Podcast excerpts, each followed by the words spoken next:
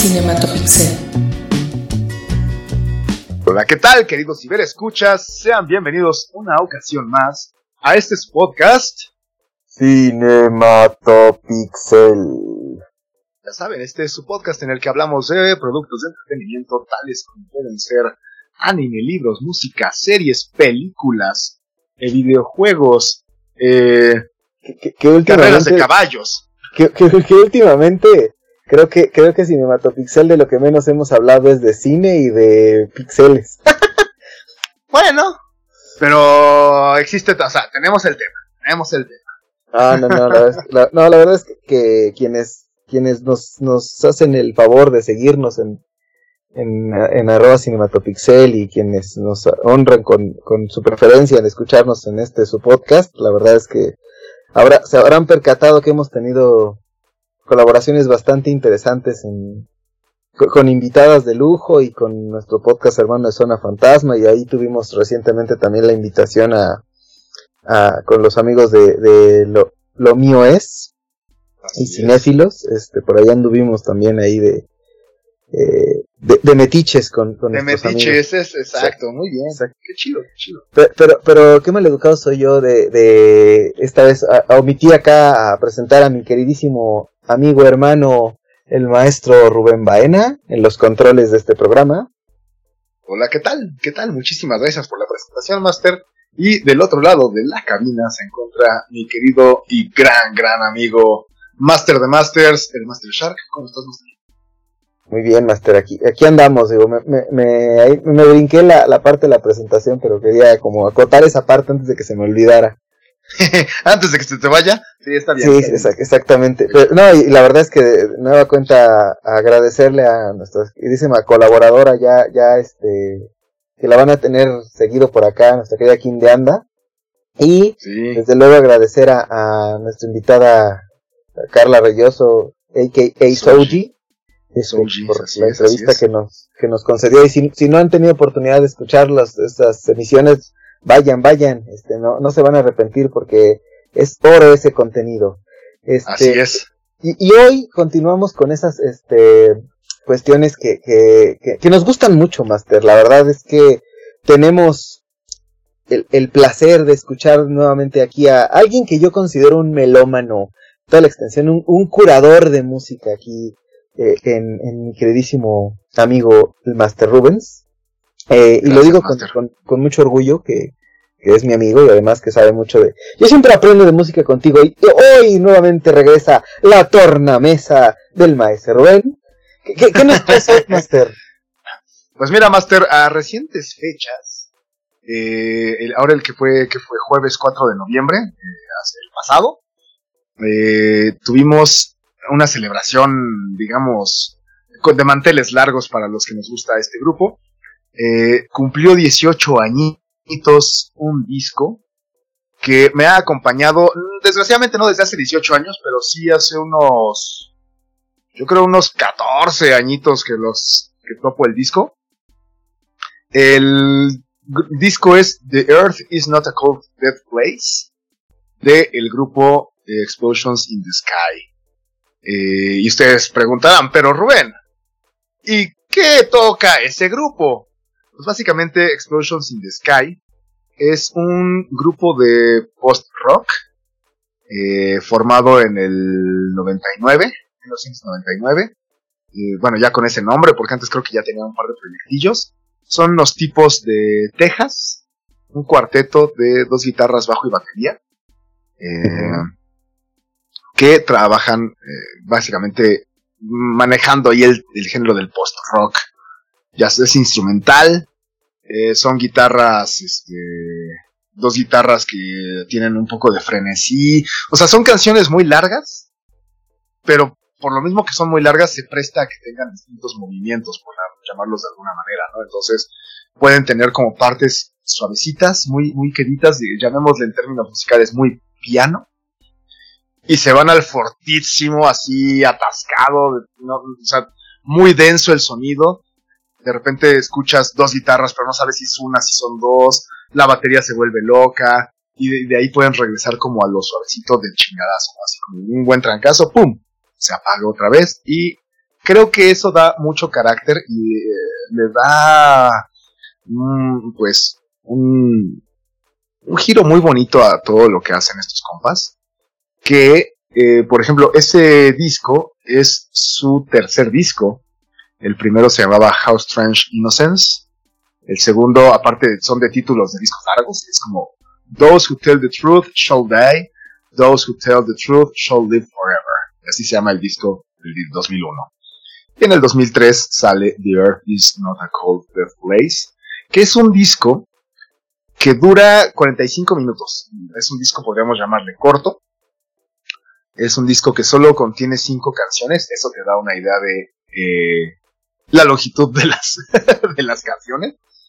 O sea, estamos hablando de 9 minutos, 10 minutos, 8, o sea, 8, 9, 10 minutos en el corto regular, ¿no? Eh, al decir que son instrumentales, podrían ustedes eh, como agüitarse y decir, no, no sé, si no tiene letra no conecto. Y vaya, es uno de los problemas que puede tener la música instrumental, que puede eh, no ser lo suficientemente elocuente eh, en el mensaje. Contrario a cuando tienes una, una letra, una, una línea poética en la que puedas seguir exactamente verbalmente lo que dice la canción. Pero en este caso, creo que si bien es interpretativo por ser instrumental, eh, me parece que sí te aportan cierta narrativa. Y más allá, o sea, sin, ser como Pedro y el Lobo, como las cuatro estaciones de Vivaldi, que llevan una narrativa muy literal, en este caso, eh, ah, creo que vale mucho la pena echarle un ojo a los títulos de las canciones mientras están sucediendo. Y aquí voy a poner un, ejemplo muy clásico. Eh, la primera canción, el disco abre con una pieza que se llama First Breath After Coma. Y la canción empieza con un sonido, un, un punteo de guitarra que yo lo interpreto. O sea, todo, a partir de aquí abro unos paréntesis en los que todo es como mi interpretación, ¿de acuerdo? y yo interpreto que es un eh, sonido de un electrocardiograma. O es tin, tin, tin. Y como por ahí del quinto compás, como ah, truena un poquito la canción, o sea, abre un poco el tema, abre un poco los riffs de la guitarra, la línea de bajo entra, una batería baja empieza a sonar, a mí me lleva directamente a una persona que estaba dormida. Vaya, la canción te dice un coma, pero es como de despertar y como esto. Eso es eso. Abrir los ojos y respirar profundamente y salvaje. Así empieza la canción y después obviamente ya se deja en otras cosas. Eh, la siguiente podría ser The Only Moment We Were Alone, la canción número 2, en la que también tiene como te van narrando como si alguien estuviera acompañado, como si hay mucha gente y de repente las dos guitarras se acompañan una a la otra, justo como si fuera una pareja que comienza a estar este, sola. Ok. Entonces, eh, creo que, insisto, creo que te da una, este, pues, algo, a mí me parece muy bonita la narrativa que, eh, que manejan, si les concedes haber leído antes el título de la canción. ¿A qué suena? Bueno, por ejemplo, seguimos, ¿no? Para mencionar las cinco canciones, la tercera canción se llama Six Days at the Bottom of the Ocean. Mismo caso, o sea, tiene, tiene soniditos que te llevan, este, ah, no sé, o sea, que te, que te hacen sentir como si fuera el, el océano y de repente tienes algo que pasa, o sea, ese tipo de sonidos, todo lo manejan con los sonidos de la guitarra, el bajo y la batería. Eh, la cuarta canción se llama Memorial. Y la quinta canción, que yo creo que es mi favorita de este disco, aunque todo el disco es tremendamente bueno, pero considero que la quinta es mi favorita, que se llama Your Hand in Mine. Master, tú manejas. Sí. Eh, ¿Alguna vez has ido en carretera con tu chica? Sí, sí. ¿Alguna vez has tenido el gesto de que tú llevas la mano en la palanca de cambios y tu chica pone su mano sobre tu mano? ¿Alguna vez? Personalmente considero ese gesto una muestra de cariño muy agradable. Eh, sí, coincido contigo. Sí, sí, o sea, es como una interacción eh, de muy, eh, muy íntima. O sea, hay un grado de intimidad y de conexión entre las personas que hacen eso. Puede o no ser, puede o no, todo es, todo es subjetivo en este mundo. Para mí me, me, llama muchísimo eso, ¿no? Es como un gesto que a mí me gusta mucho que suceda. Ajá. Y bueno, pues esta canción se llama Tu mano en la mía. perdón, perdón que haga un paréntesis. ¿Sabes? Me recordaste con esa referencia a esta película de A Bronx Tale.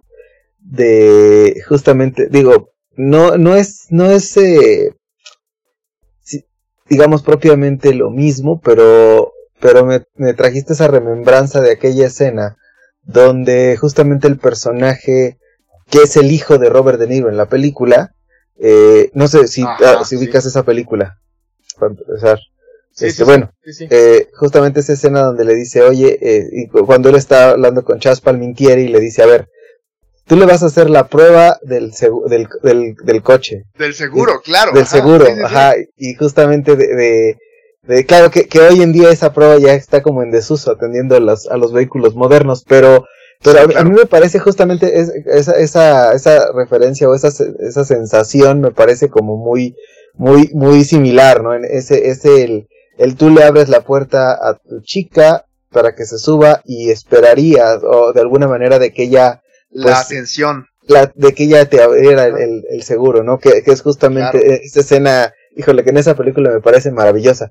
Pero bueno, perdón, Master, ya regresamos a... no, no, no, justo, justo, o sea, por, ahí va, por ahí va. Y creo que justo este tipo de música, este género particularmente, eh, apela a estas referencias que ya tenemos en nuestra cabeza. Este, entonces, yo, la, o sea, tu intervención ahorita me parece tremenda porque tú ya traes un bagaje y lo estás relacionando con lo que yo te estoy contando, con lo que espero que en algún momento, no sé si le escuchaste el día que se los mandé.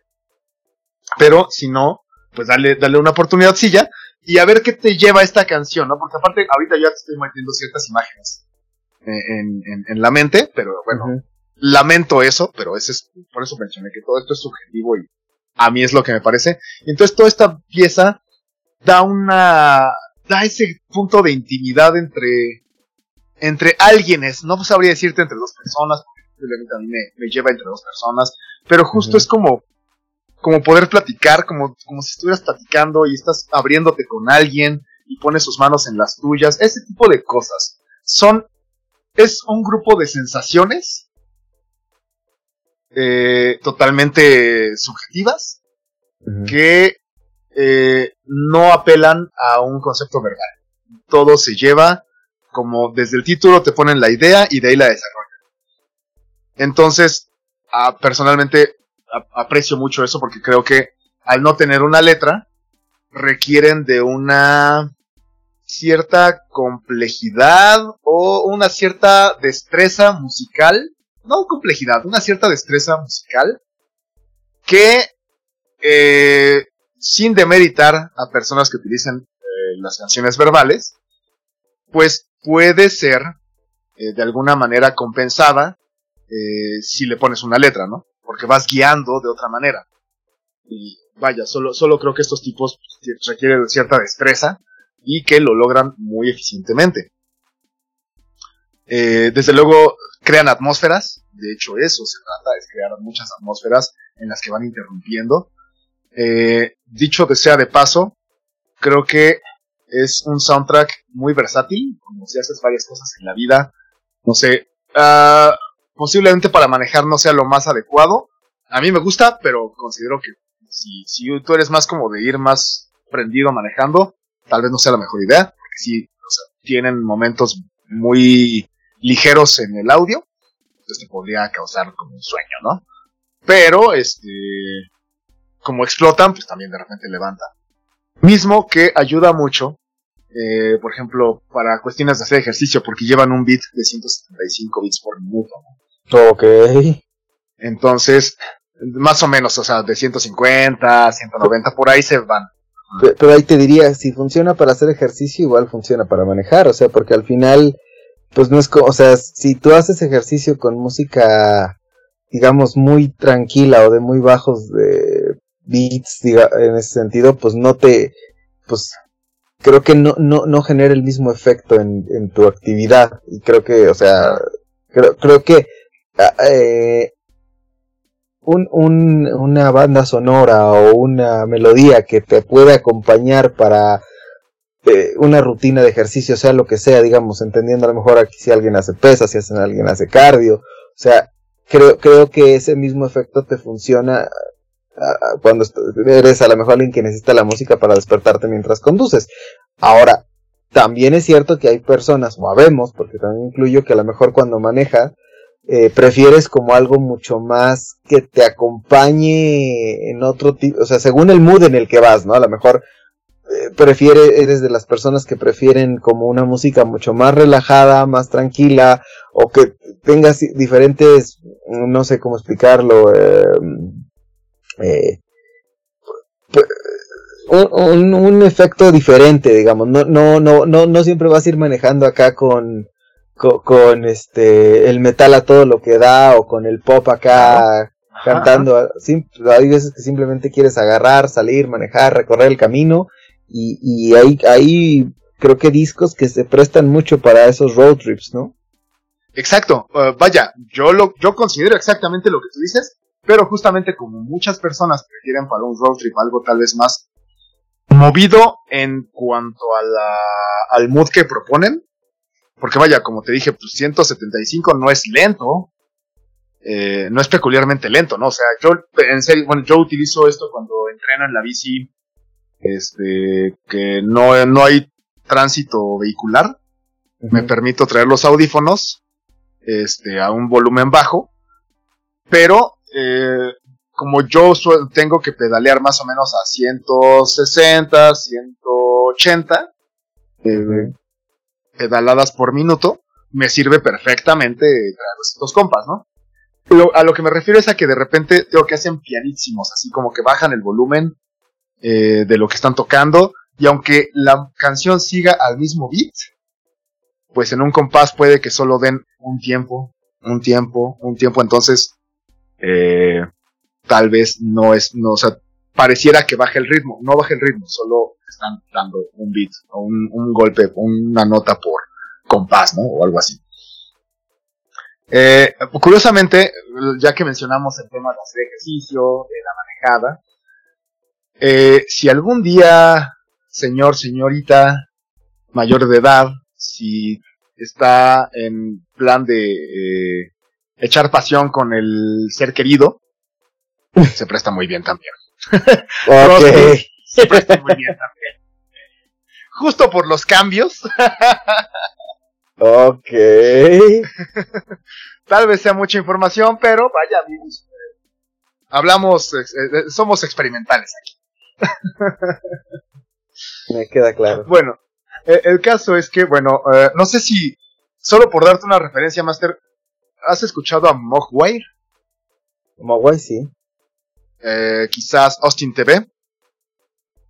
este, no, sí, pero me este, ya sabes que yo. ¿Te guardas tu, ajá. Sí. ¿Te guardas tu opinión al respecto? Va. Em, quizás Godspeed You Black Emperor. No, ahí sí, ahí sí okay. fallo. Bueno, pues es que son grupos que de una u otra manera trabajan un género bastante semejante, o sea, el, post-rock. Entonces, bueno, para darse una idea de quizás a qué pudiera llegar a sonar, pues justamente podríamos llevar a Mogwai, podríamos llevar eh, quizás, quizás algunas cosas en Nine Inch Nails, aunque mm, esto, esto es, estoy mencionando como palabras de alguien más, yo no concuerdo del todo, pero eh, algo podría llegar a tener. Este, eh, quizás Crankvin también, que ya hablaremos de Crankvin en algún otro momento. Entonces, bueno, la verdad es que eh, es a lo que suenan estos compas, que me gustaría mencionarlos, que es Munaf Rayani, eh, uno de los guitarristas, bajista es Michael James, Mark T. Smith lleva la otra guitarra, Christopher Hrasky lleva la batería, y suelen ser eh, grabados y producidos por John Congleton. Eh, si algún mm, momento les llama la, curiosidad de escucharlos, desde luego YouTube lo tiene, eh, Spotify lo tiene, Tidal lo tiene, tiene este disco y muchos otros de grupos del estilo o de este grupo en particular. dense un rol, si entran a Explosions in the Sky, dense un rol también por Mogwai, dense un rol también por This Will Hurt You. Y, no, ah, fuck, espera, se me olvidó cómo se llaman estos otros vatos. Eh, bueno, these are gonna. This destroy. Bueno, ahorita no me acuerdo, pero. Eh, y mencioné hace ratito eh, Godspeed You Black Emperor, que es así como Godspeed You de, de adiós, Dios te bendiga, Black Emperor, este, uff, Uf, uf y recontra uf, muchacho. Este, estos vatos sí son muy atascados en cuanto a la longitud de sus canciones. Estamos hablando de que una de mis favoritas se llama Sleep, son 21 minutos de canción. Eh, la otra es mucho más modesta en ese rubro, son 8 minutos, se llama Moya, también gran, gran, gran rola. Pero bueno, yo brindo en este momento por el buen eh, the Earth is not a cold dead place, The Explosions in the Sky, que cumple 18 años. Este, eh, bueno, cumplió 18 años este 4 de noviembre de 2021. Y ojalá sigan haciendo cosas, sigan haciendo cosas todavía. Vean, busquen en YouTube, búsquenlos. La, banda de Oz de Texas es eh, muy buena para, para hacer post-rock, la verdad. Hay muchas cosas interesantes. Eh, si pueden solo escuchar, darse, darse 45 minutos para solo escuchar, o sea, sin hacer más nada, creo que tendrán una grata experiencia. Mm, no creo que los defraude. Si bien hay gente, y lo concedo, que considera que puede ser un poco cansino por eh, la posible atascadez de repente, la atascadez me refiero a la densidad de sonidos que generan esta pared de audio, esta pared de sonido. Eh, creo que puede suceder, sí, sí puede suceder. No se sientan mal, si se cansan, denle pausa, vayan a hacer otra cosa. Y si les llama después lo vuelven a poner. Eh, yo sí me puedo aventar. Sobre todo, ¿sabes que Si estoy trabajando, me puedo aventar todo el día escuchando post-rock, sin problemas. no tengo broncas, no se me hace cansado. Eh, bueno, tal vez Godspeed You es un poco más denso que si de repente meten eh, orquestas de cámara o cosas así, este, meten más sonidos. Mm, Explosions es un poco más austero en ese sentido y me parece muy muy amigable. Eh, no sé, Master. Eh, ¿Tuviste oportunidad de darle play? Si no... Eh, no, no, sí le di play le di play, este, no, no lo, no lo terminé de escuchar completo, me quedé en, el tercer track. Ajá. Entonces, este, todavía quisiera escucharlo, porque además también lo escuché ahí como un poquito ahí de, en otras haciendo otras cosas, la verdad es que me gustaría como darle su tiempo para escucharlo con calma, y específicamente para disfrutar la, disfrutarlo y entender un poco más, ¿no? O sea, y ahora con, con todo lo que nos acabas de platicar, la verdad es que se me antoja todavía más. Este, y créanme, créanme, nuestros queridos podescuchas, que cuando el maestro Rubén habla, es porque sabe. Entonces, este, ahí, yo he descubierto, eh, ahora sí que, que, grupos no tan conocidos y, y rolas que, que, me han volado la cabeza en compañía de, de, del buen Rubens. La verdad es que por eso sé, cuando él recomienda algo, puede ser algo eh, que a veces también te da cringe, por ahí algunos videos que alguna vez vimos en tu casa, que, que, cosa más, este, eh, digo, ya acaba de pasar el Halloween, ¿va? Este, pero, pero bueno, la verdad es que sí, eh, vale la pena ahí que, le den una, una escuchadita aquí. Yo, tengo una duda, Master, nada más rápido, es algo completamente fuera de contexto, pero de, de, los integrantes de la banda, ¿quién es el que maneja el look de Charles Manson? es uno de los guitarristas, no, no estoy tan seguro de cuál de los dos sea. Pero podría yo pensar que es Marty Smith, porque eh, nada más sí, o sea, yo, yo creo que por descarte voy por él. Ok, no, no, era duda, porque con, se dije, ¿cuál será el que maneja el, su Charles Manson acá, este? sí, sí, sí, vaya, es cierto, no, no son los más apuestos. Y por cierto, me gustaría acotar aquí un punto en cuanto a la, este, a la estética. De entrada, me parecen unos fodongazos. Sí, sí, sí. no, me refiero a que son de esas personas, de esos este, guitarristas. Y perdón si alguien de que nos escucha eh, tiene el mismo hábito de no cortar el excedente de las cuerdas de su guitarra ni amarrarlas bien. Entonces salen como pelos ahí, este, como púas volando. Y me parece una fodonguez terrible. Eh, esa es una de esas. Y la otra es que este, los dos guitarristas, no sé por qué, pero en las partes donde se ensambla el talía la guitarra, no sé si traigan o no tornillos, pero los dos sujetan, o bueno, como que tienen ahí, sujetan el talía la guitarra con, con duct tape, con cinta plateada. Ok. No tengo idea de si eso sea una cuestión sonora, si sea una cuestión estética, si, no, no, no sé, no sé, no tengo idea, pero siempre me ha parecido tremendamente curioso que hagan eso. sí, es un detalle, es un detalle curioso.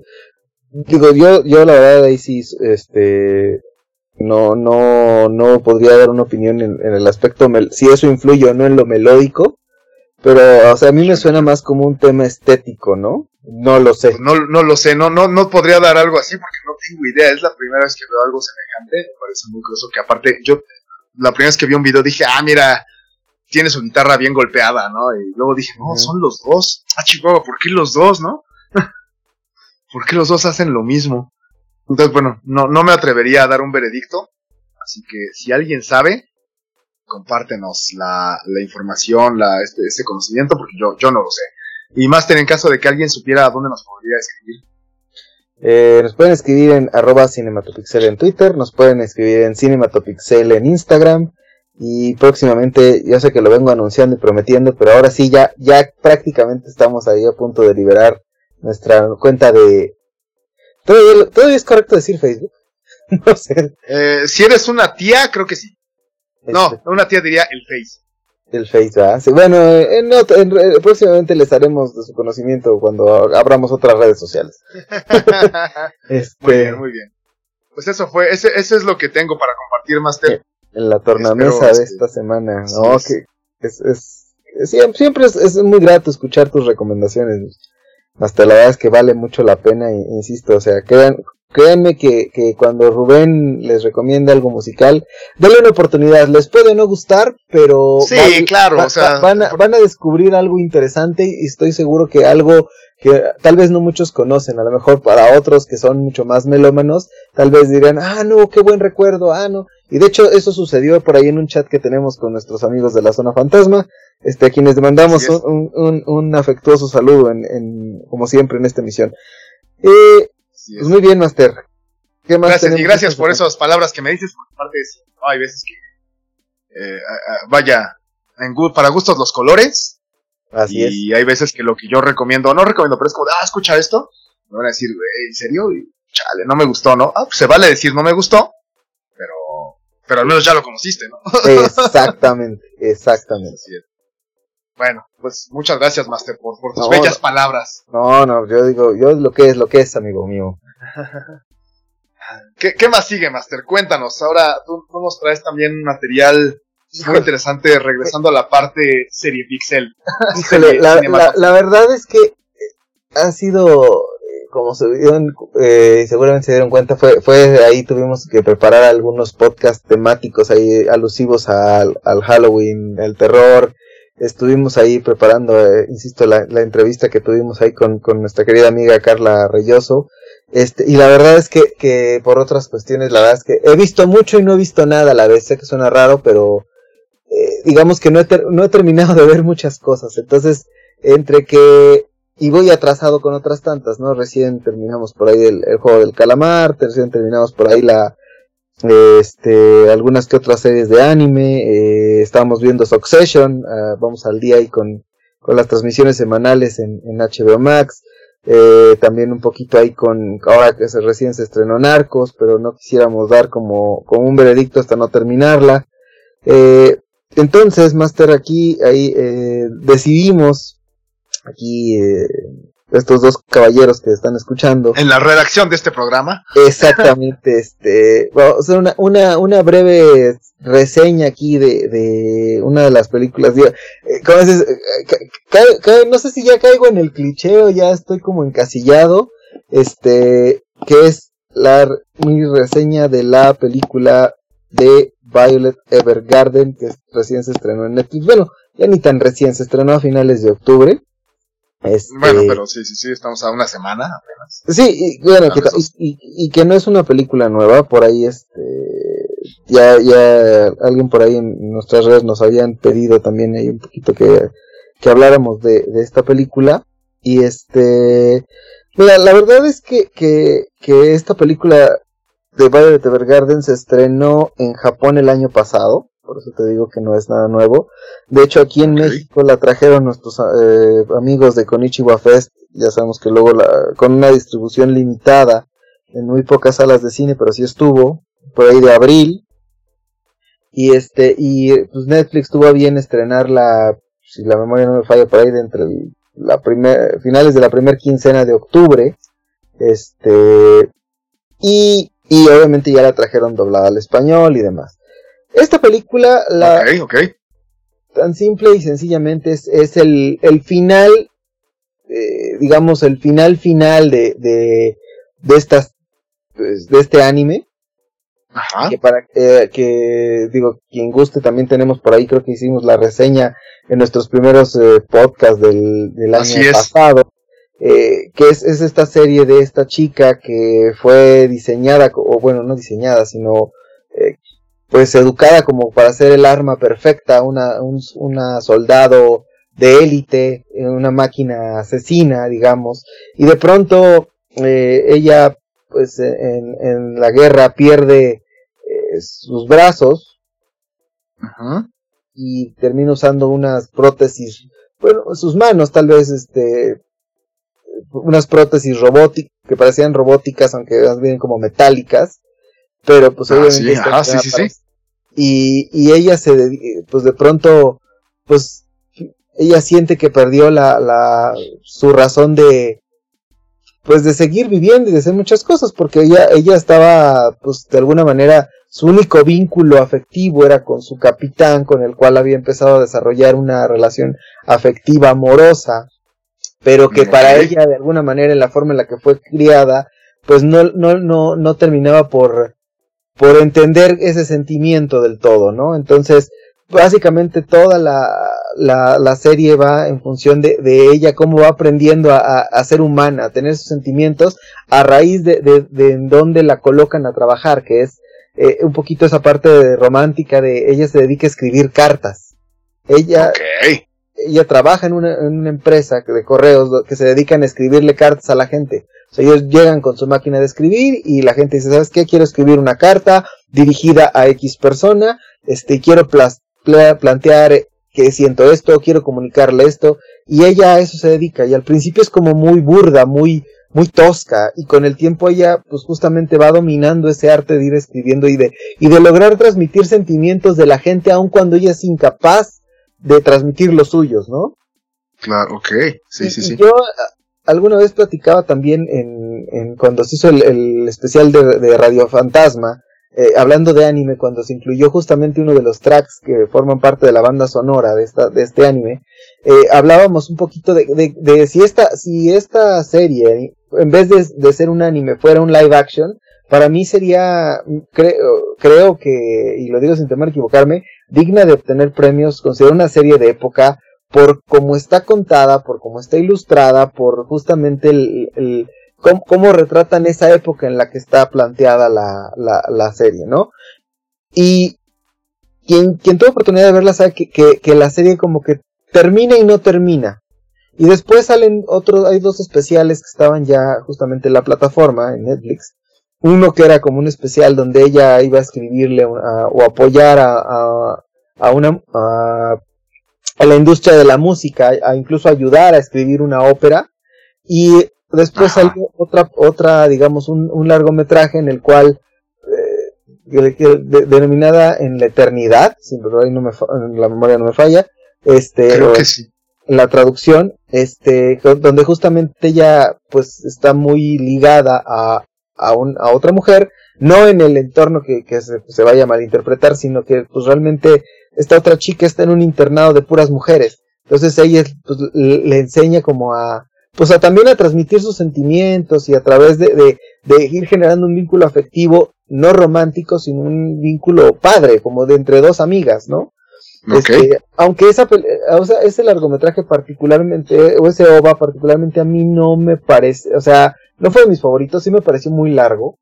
Y bueno, y todo este preámbulo, eh, ya entrando en materia, ahora sí hablando de la película, eh, eh, ahora sí, e, esta, digamos, es, el, es el final final y creo que es un poco lo que de alguna manera la gente querría haber visto, ¿no? O sea, es, un poquito ese final feliz. Digo, no quiero entrar como en, los spoilers, pero sí es un poco, creo que algo que te diría que se sale un poco de lo japonés, a, lo que estamos acostumbrados.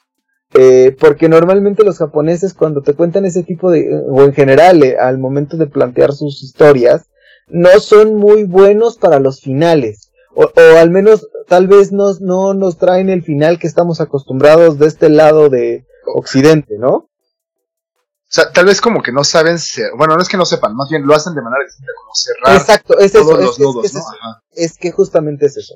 Pero, pero me parece que esta película, o sea, la verdad es que tiene muchos elementos eh, que, que sin duda reafirman al menos en mi perspectiva, el por qué esta serie es, es un drama en toda la extensión de la palabra y es una historia muy bien contada. O sea, para hacer una película, eh, pues que cortita no está porque dura 140 minutos. Bájale. Para una película animada, pues es, es, es, algo. O sea, y de hecho, o sea, es una, eh, se llevó varios premios, ¿no? Se llevó, eh, por ahí la prefectura de Kioto le dio eh, un premio de entretenimiento digital, le di, este, por ahí se llevaron el mejor guion para Reiko Yoshida, justamente, este, y por ahí algunos otros eh, premios ahí de, la Academia Japonesa, ¿no? Este, bueno, más, más, este, en, ese, en ese tenor ahí se quedó, me, ahí, ahí, ahí erré el dato, perdónenme, eh, cuando compitió para, para, para la Academia Japonesa perdió con, con la película de Kimetsu no Yaiba. Digo, ahí era, ah, sí, sí, que alguien le ganara a esa. Este, pero sí, pero sí, a, a, lo que quiero llegar es, es este, es una, es un largometraje, insisto, que, que, que el, el, el, único tema es que creo que sí no necesita que hayan visto la serie. Si no la han visto, creo que no van a entender muchas cosas. ¿Por qué? Porque la serie, perdón, porque la película lleva demasiadas referencias a muchos capítulos de la serie, particularmente a mi capítulo favorito que es el capítulo 10.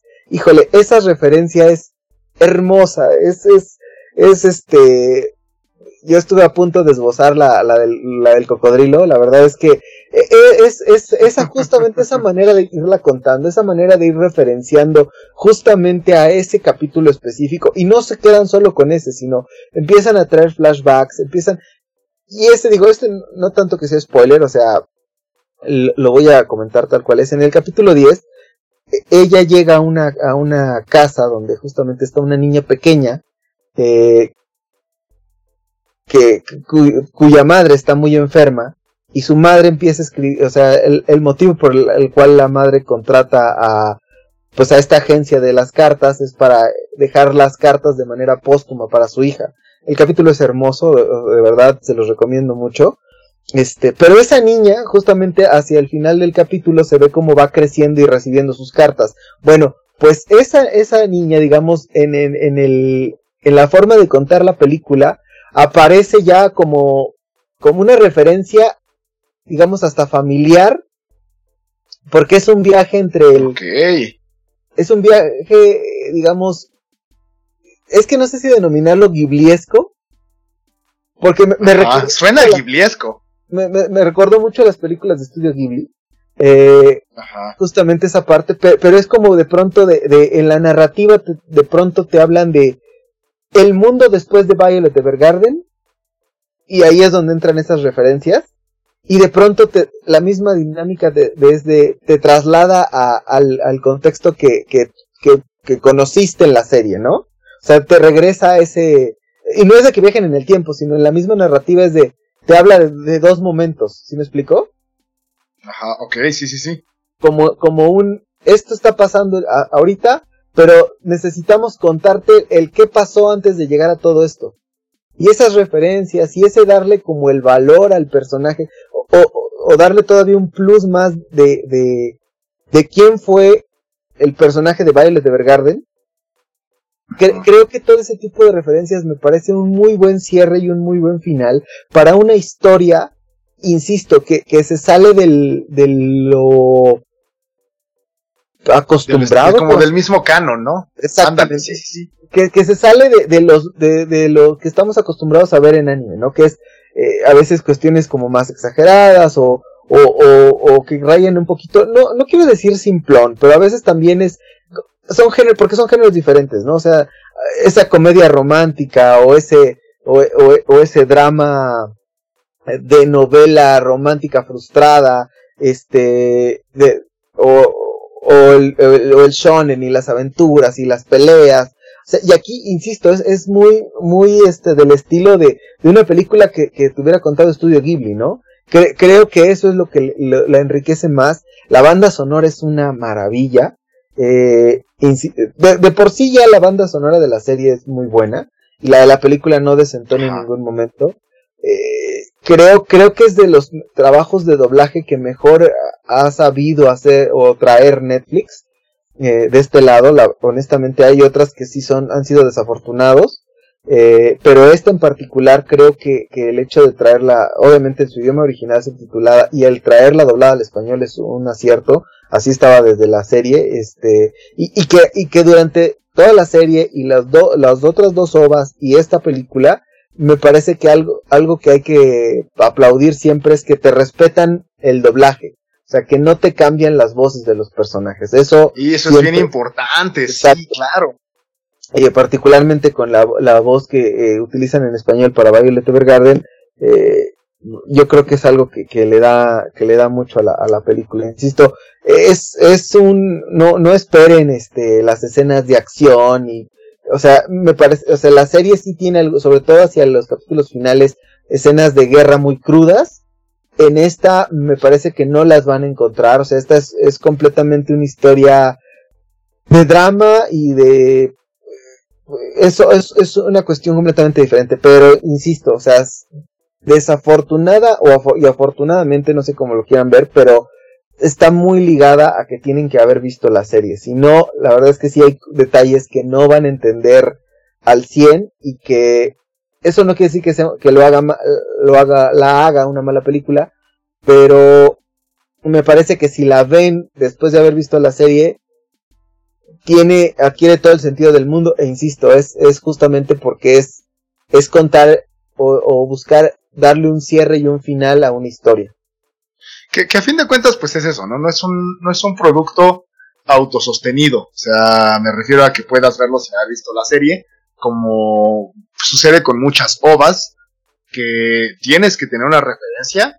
para, para poder apreciarlo. Cosa que no pasa con otras eh, de este tipo de, de, de productos para, eh, digamos, de largometraje basadas en, que son más bien adaptaciones de la serie. En este caso, es como un, no diré un spin-off, pero es un, un, capítulo extra, ¿no? O sea, es algo distinto dentro del mismo universo que creo que vale, o sea, que necesitas tener la referencia para poderlo entender. Sí, sí, sí, definitivo. Te digo, yo creo que, que es mucho esa, esa parte y, y en, y, y en ese contexto, la verdad, de, que hemos hablado de N cantidad de animes aquí, este, yo sé que ese a lo mejor no es el, el que muchos esperarían de eh, las batallas a la Dragon Ball Z, no lo es. Este, son otras maneras de contarlas. Exactamente, es, está, lo veo más cerca de una película de estudio Ghibli, más artístico, más dramático que, que en, en, otro, en otro tenor. A mí la verdad es que que, me dejó un muy buen sabor de boca. No, yo no sentí los la duración de la película, honestamente. Me pareció muy fluida en, la duración. Insisto, o sea, es como, como ir contando justamente el, el ese post de, de, la época de Violet Evergarden y de pronto regresarte a, la parte que ya no te habían contado en la serie e, e, ir justamente en esa misma narrativa y el hecho de que, de que insisto, ese, ese vínculo que generan entre los capítulos de la serie con personajes que ya son, digamos, la, es porque es la nieta, ya, ya lo voy a decir, de la niña que aparece en ese capítulo. Digamos, desde su, quien empieza como a contar la historia. Ajá. Wow. Y eso, y eso para mí le da un plus todavía más a, a, a enriquecer esa, esa narrativa. Pero bueno, este, nos comprometemos aquí nuestros, para nuestros queridos escuchas de que vamos a ir más al cine, no hemos podido ir, este, hemos andado cosas. Ya vamos, sé, Vamos a traerles películas más recientes, eso, eso, eso se los prometemos. ténganos paciencia, ténganos calma. Este, vamos a tener más entrevistas con, con diferentes, este, pues invitadas e invitados. Así es. Este, pues estamos trabajando en muchas cosas. Sí, seguimos, trabajando en buscar opciones de qué más y cómo este, traerles más material y referencias y que sea algo que gusten de escuchar. Así es, así es, mi querido Rubens. Pero pues creo que, que por hoy ha, ha sido todo, mi querido amigo. Amigo mío, qué gustazo qué gustazo escuchar de todo esto, que nos cuentas. La verdad es que eh, ya había yo escuchado algo de lo que nos estás mencionando y me gusta, sí, sí se antoja ver la, la película para... La verdad es que no la he visto, así que creo que es algo que deberé de hacer. Y pues muchas gracias, Master. Muchas gracias por estar, muchas gracias, queridos ciberescuchas, por acompañarnos también el día de hoy. Eh, estaremos ya escuchándonos en la siguiente ocasión. Espero la hayan pasado bien. Master, ¿la pasaste chévere? Master, como siempre es un privilegio y un placer compartir micrófonos contigo. Muchas gracias, Master, igualmente. Ya saben, queridos ciberescuchas, nos pueden escuchar, nos pueden escribir, perdón, nos pueden escribir, ¿dónde nos pueden escribir, Master? Cuéntanos, una vez más. Eh, nos pueden escribir en Twitter, arroba cinematopixel, nos pueden mandar un correo si tienen alguna opinión, comentario, sugerencias a cinematopixel arroba gmail.com. Este, y también nos pueden encontrar en Instagram, este, en eh, pues, la cuenta es cinematopixel. Y pues, eh, pues creo que, hasta el momento, después ya les daremos. exactamente. Por, por esta semana ha sido todo. ha sido todo. Muchísimas gracias por acompañarnos. Espero nos escuchen la siguiente ocasión. Será un placer volverlos a encontrar. Muchas gracias, Master. Que tengas bonita semana. Igualmente, Master. Y ustedes también, queridos ciberescuchas, nos escucharemos la siguiente ocasión. Hasta la próxima. Cinematopixel. Producción Baena